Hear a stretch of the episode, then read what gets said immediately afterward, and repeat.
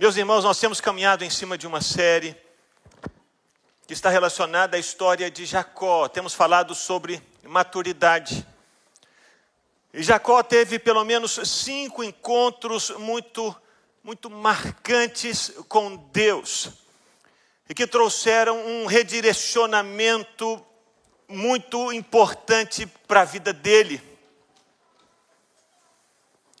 E no encontro que Jacó teve com Deus, e esse encontro que vamos sobre o qual vamos falar hoje, nesse encontro Jacó teve a oportunidade de saber quem era de fato o Deus a quem ele servia. Porque maturidade não tem simplesmente a ver conosco, com o que fazemos, com o resolvermos o passado, com o sermos responsáveis pela nossa vida, ah, com o sermos quebrados e reconstruídos por Deus. No caminho da maturidade, nós também vamos ser levados a conhecer a Deus, o Deus que se encontrou conosco no meio do caminho.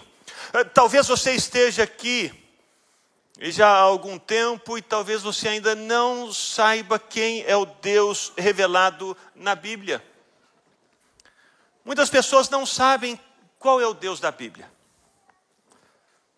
Sobretudo hoje, quando muitos deuses têm sido apresentados, muitas teologias, muitas religiões. Hoje, em que as pessoas têm acesso ah, uma diversidade de informações, elas podem confundir e não saber quem é o Deus revelado na Escritura.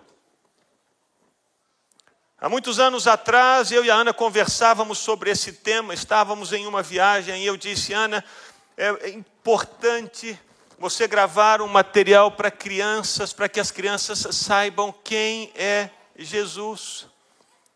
Porque naquela época havia Jesus o mestre, Jesus o profeta, Jesus o professor, eh, eh, eh, Jesus das muitas religiões, mas quem é o Jesus revelado na Bíblia?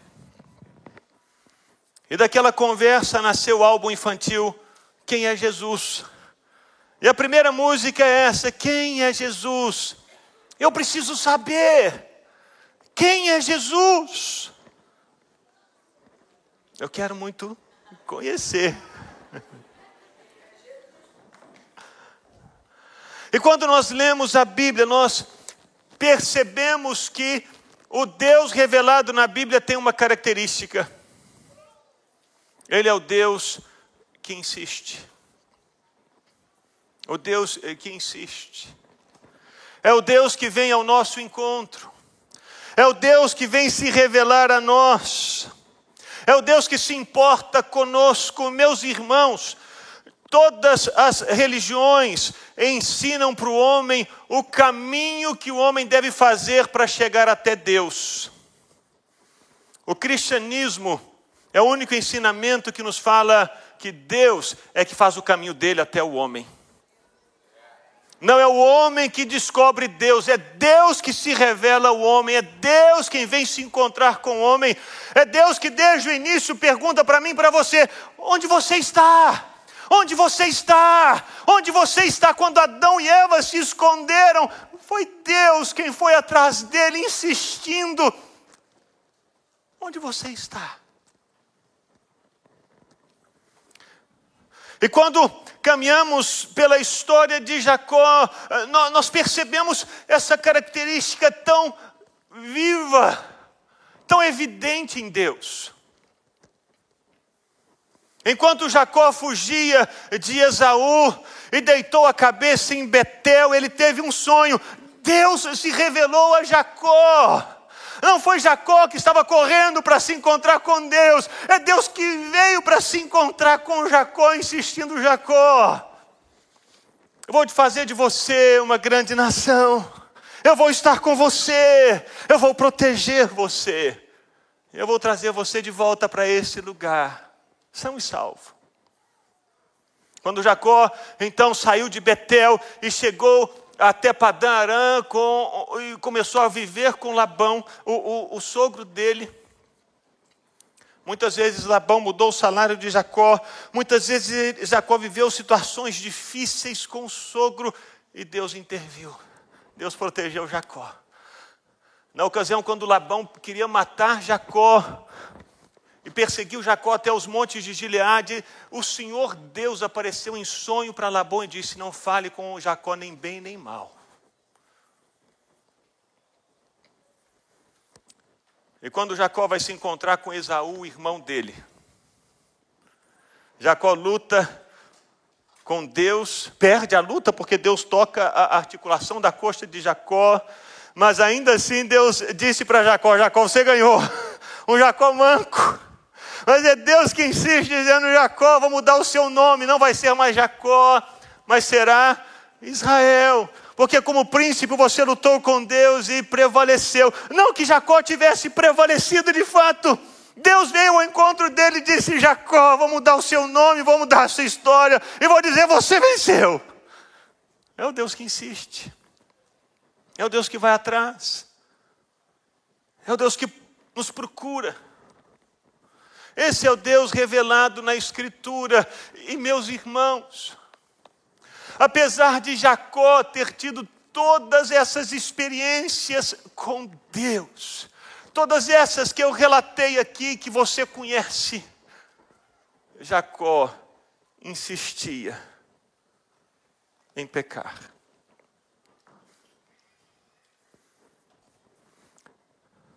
Jacó errava insistentemente. Mesmo depois dessas experiências. Se você abrir a sua Bíblia em Gênesis 33,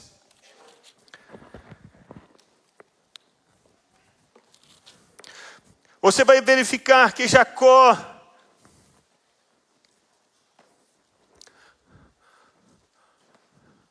já havia enganado Esaú uma vez, duas vezes, pediu perdão para Esaú, se colocou como servo de Esaú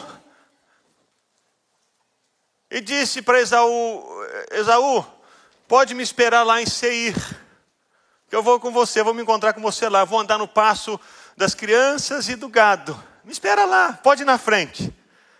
E você acha que Jacó foi? Hã? Não. Jacó enganou Esaú novamente. Ele já havia enganado uma vez e agora ele engana de novo. A Bíblia diz, no versículo 16 de Gênesis 33, que naquele dia Esaú voltou para Seir pelo caminho por onde tinha vindo e Jacó foi para onde? Para onde? Para Sucote. E edificou para si uma casa, fez cabanas para o seu gado, por isso o lugar se chamou Sucote. E depois de Sucote, versículo 18, Jacó vai para a cidade de Siquém. Ele diz para Esaú: Esaú, me espera em Seir.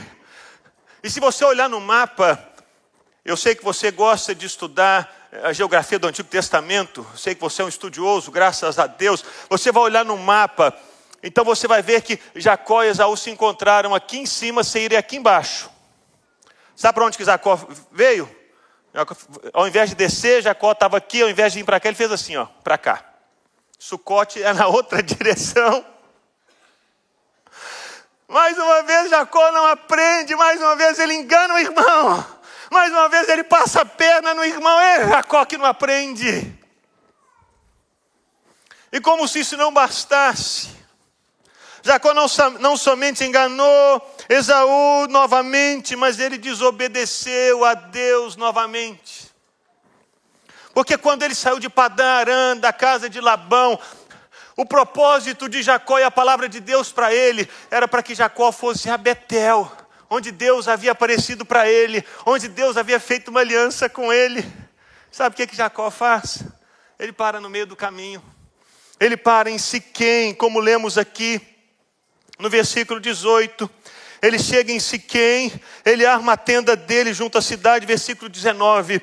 E a parte do campo onde tinha armado a sua tenda, ele a comprou dos filhos de Amor.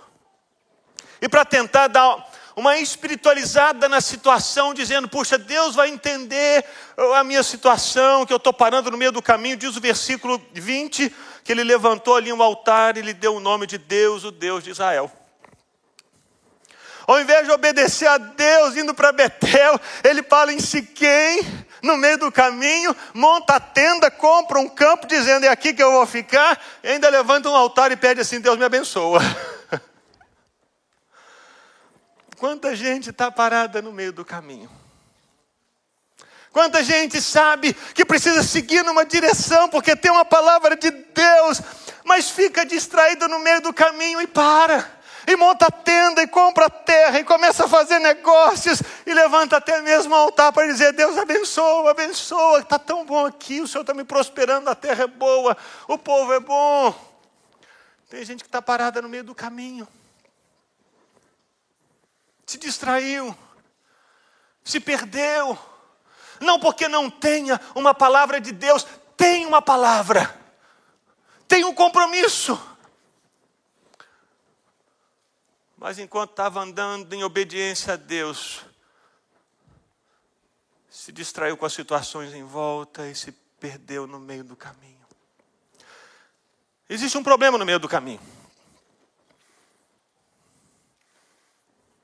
Por mais que altares sejam levantados no meio do caminho, por mais que a adoração aconteça no meio do caminho, por mais que a oração aconteça no meio do caminho, o meio do caminho não é o destino de Deus para nós, e por isso Deus não tem como abençoar. E aí percebemos um outro erro insistente de Jacó, que foi a omissão com a família novamente. E o capítulo 34 de Gênesis, todo ele relata esse pai que é omisso, de novo. Lá atrás, quando lemos a história de Jacó em Padarão com Labão, as mulheres brigam umas com as outras, os filhos têm problema uns com os outros e Jacó não intervém. Jacó não fala nada. Jacó parece que até está curtindo a situação. Ele ia ter um filho, tem outro filho, tem um terceiro e tem um quarto. E aí ela oferece a serva para Jacó dormir com a serva, e Jacó parece que está curtindo a situação. Opa, maravilha, tem um harém agora. Não fala nada. Omisso. Não intervém para tentar resolver a situação dentro de casa, dos parentes. Ele se cala. E aqui isso acontece mais uma vez. O capítulo 34, todo ele fala sobre a omissão de Jacó. Versículo 34, 1, e aí eu queria que você olhasse para a sua Bíblia. Você vai ver que Giná, que era uma das filhas de Jacó, saiu para ver as filhas da terra e saiu sozinha. Ela tinha entre 13 e 15 anos. Se hoje a gente não deixa uma menina de 13, 15 anos sair sozinha para a rua, muito menos naquela época. Ela saiu sozinha, onde estava Jacó? Omisso. Ela saiu para ver as filhas da terra, mas quem a viu foi Siquém. E a Bíblia diz que Siquém se apaixonou com ela, ela levou para casa e a violentou. Uma menina de 15 anos foi violentada por Siquém. Quando Jacó ficou sabendo disso, versículo 5. Sabe o que, que Jacó fez? No final do versículo 5, ele se calou. Ele não falou nada, ficou sabendo que a filha havia sido violentada e ficou em silêncio.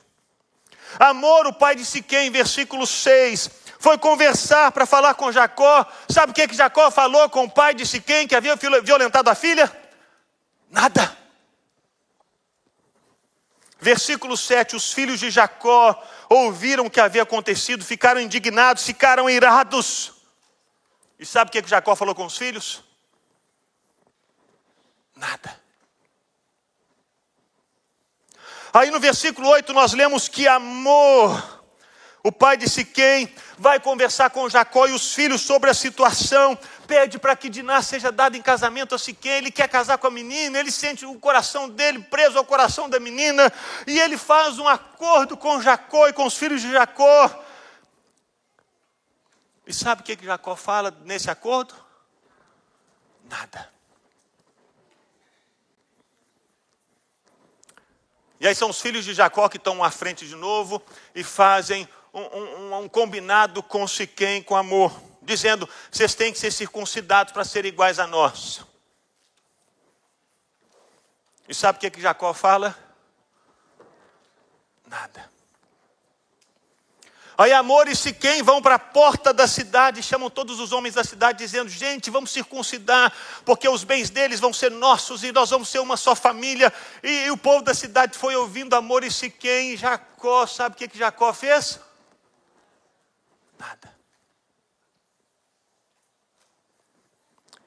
E diz o texto que quando todos os homens da cidade sentiam a dor mais forte por causa da circuncisão no terceiro dia, não aguentavam de dor, porque eles se circuncidaram.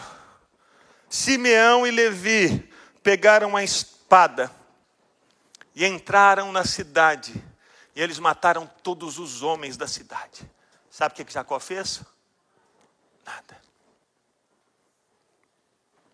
E eles foram lá, e diz o versículo 26, que eles passaram também ao fio da espada, Amor e seu filho Siquém tiraram Diná da casa de Siquém, saíram. Diná estava prisioneira na casa de Siquém esse tempo todo. E sabe o que Jacó fez por isso? Nada. E aí os filhos de Jacó todos viram os homens mortos na cidade, entraram para saquear a cidade roubaram todos os bois, os jumentos, os camelos que estavam lá na cidade, todos os rebanhos. E sabe o que, que Jacó falou com eles? Nada. Aí quando os filhos de Jacó, versículo 29, pegaram os bens, levaram cativas as mulheres e as crianças, saquearam tudo que havia nas casas, aí finalmente Jacó fala: vocês me criaram, versículo 30. Vocês me criaram um problema e me fizeram odioso entre os moradores dessa terra, entre os cananeus e os ferezeus, como somos pouca gente, eles se reunirão contra mim, serei destruído eu e a minha casa. Quando chega no final, a situação já não tem mais jeitos. Sabe o que, que Jacó fala? Ô, gente, olha o problema que vocês estão me dando. Ele não pensa na menina que foi violentada, não pensa naquilo que os filhos fizeram, não pensa naqueles que haviam sido mortos por terem sido enganados. Ele não pensa em nada disso. Jacó continua centrado nele mesmo, pensando nele mesmo, considerando somente ele mesmo. Olha o que, é que vocês fizeram comigo. O que, é que vão pensar de mim?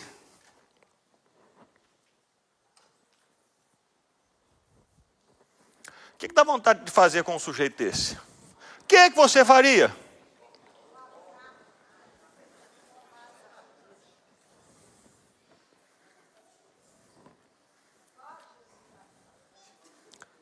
Que, é que você faria com uma pessoa dessa, que para no meio do que faz a mesma coisa com o irmão de novo? Para no meio do caminho, desobedece a Deus de novo e porque está no meio do caminho, sofre todas essas consequências. A família dele sofre por causa dele, que parou no meio do caminho. Ah, se ele tivesse ido para Betel. Mas ele não foi, todos sofrem essa consequência. Ao invés de Jacó resolver esses problemas lá no início, esse copo vai enchendo, vai enchendo, vai enchendo, vai enchendo, vai enchendo, vai enchendo, todo mundo sofre. E quando o copo transborda, Jacó diz: oh, gente, mas aí pegaram pesado comigo, né?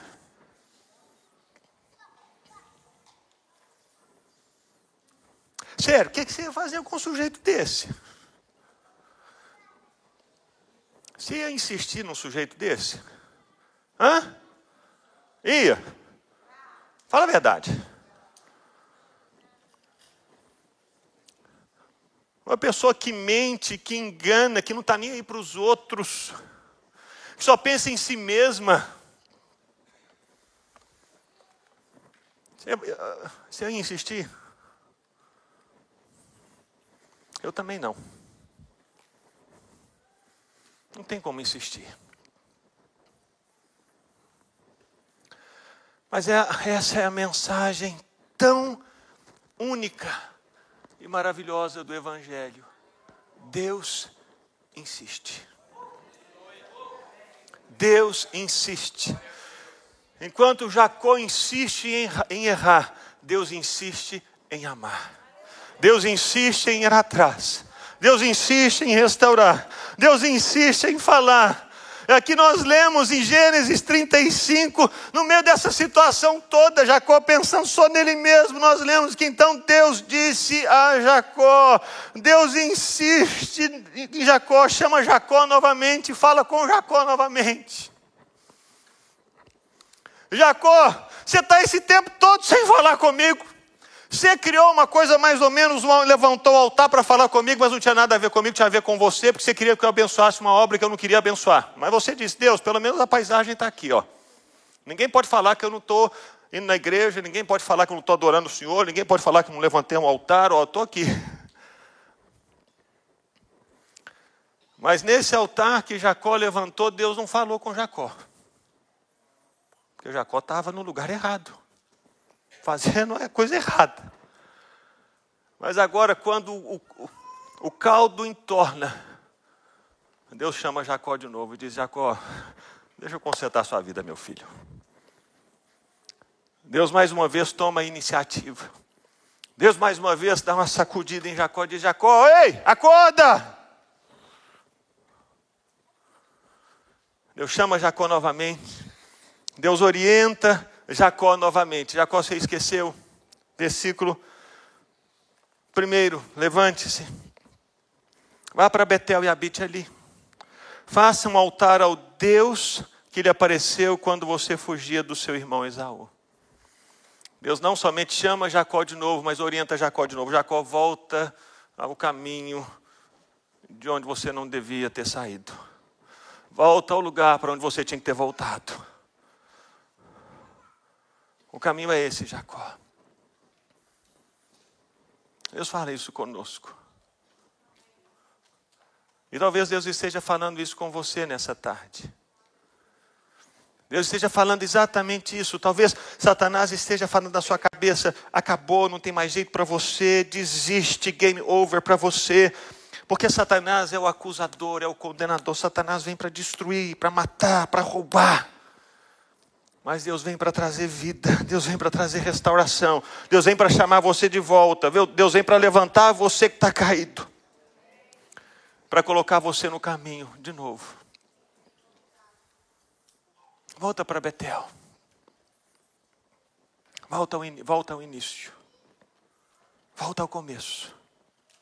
Deus insiste em orientar Jacó novamente, Deus insiste em proteger Jacó novamente. Diz o versículo 5 e 6 de Gênesis 35. E quando eles partiram, o terror de Deus invadiu as cidades vizinhas e não perseguiram os filhos de Jacó. Assim Jacó chegou à luz, chamada Betel, que fica na terra de Canaã. Ele e todo o povo que estava com ele. Deus protegeu Jacó novamente. Jacó havia saído de Betel com medo, Deus protegeu Jacó em Betel, protegeu Jacó em Padarã, protegeu Jacó no caminho de volta.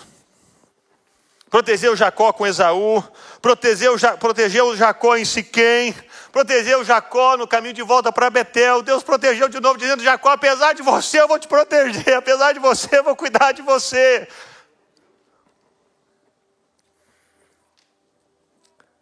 E a Bíblia diz que Deus fez promessas para Jacó novamente. Versículo 9 diz assim: Depois que Jacó havia retornado de Padã Deus lhe apareceu outra vez e o abençoou, e Deus disse a ele, versículo 10: Você se chama Jacó, mas o seu nome não será mais Jacó, o seu nome será Israel.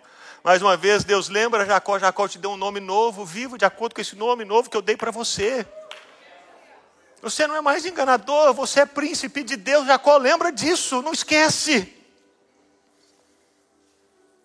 E disse-lhe mais: Eu sou o Deus Todo-Poderoso. Seja fecundo, multiplique-se. Uma nação e multidão de nações sairão de você e reis procederão de você. Promessas. Deus lembra as promessas. A terra que dei a Abraão e a Isaac darei também a você e depois de você a sua descendência. Deus faz promessas de novo. E nessa tarde, Deus começa a lembrar você das promessas que Ele já fez a você. Numa vez, duas vezes, três vezes, quatro vezes. Deus insiste. Deus insiste.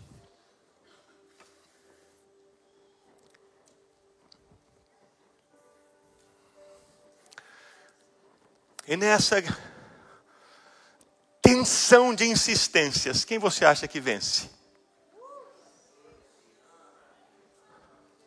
os erros insistentes de Jacó ou o amor insistente de Deus?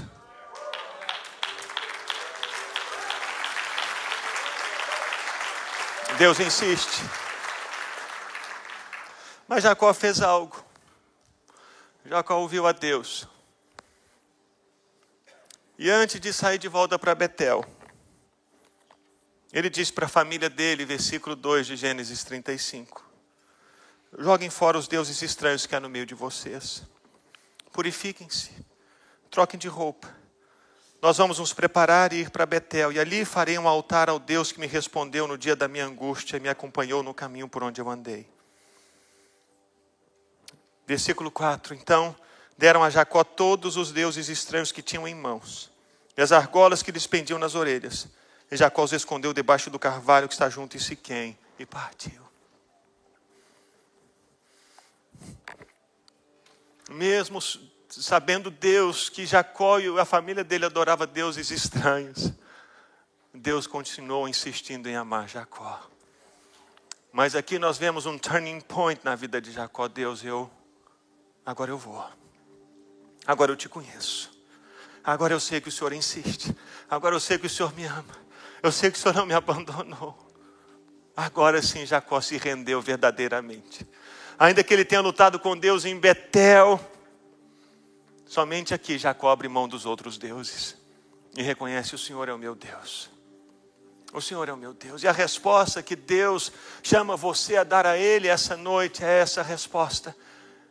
Se você está adorando outros deuses, se você está vivendo outra vida, que nessa noite você coloque isso debaixo da terra, lá debaixo da árvore em Siquém. Deixe aquilo ali e vá viver essa nova vida que Deus tem para você. Deus insiste. Deus insiste. Deus não se esquece. Porque Ele te ama demais. Ele nos ama demais. Eu queria convidar você a ficar em pé no seu lugar. Eu queria que você pudesse contemplar o Deus que insiste, o Deus que ama, o Deus que te chama de novo, o Deus que te orienta de novo, o Deus que te protege de novo, o Deus que te lembra das promessas de novo. Esse é o Deus revelado na Escritura. A Bíblia diz em João 3,16: Porque Deus amou ao mundo de tal maneira que deu o seu Filho unigênito, para que todo aquele que nele crê não pereça, mas tenha a vida eterna. Porque Deus amou, Deus deu o filho dele.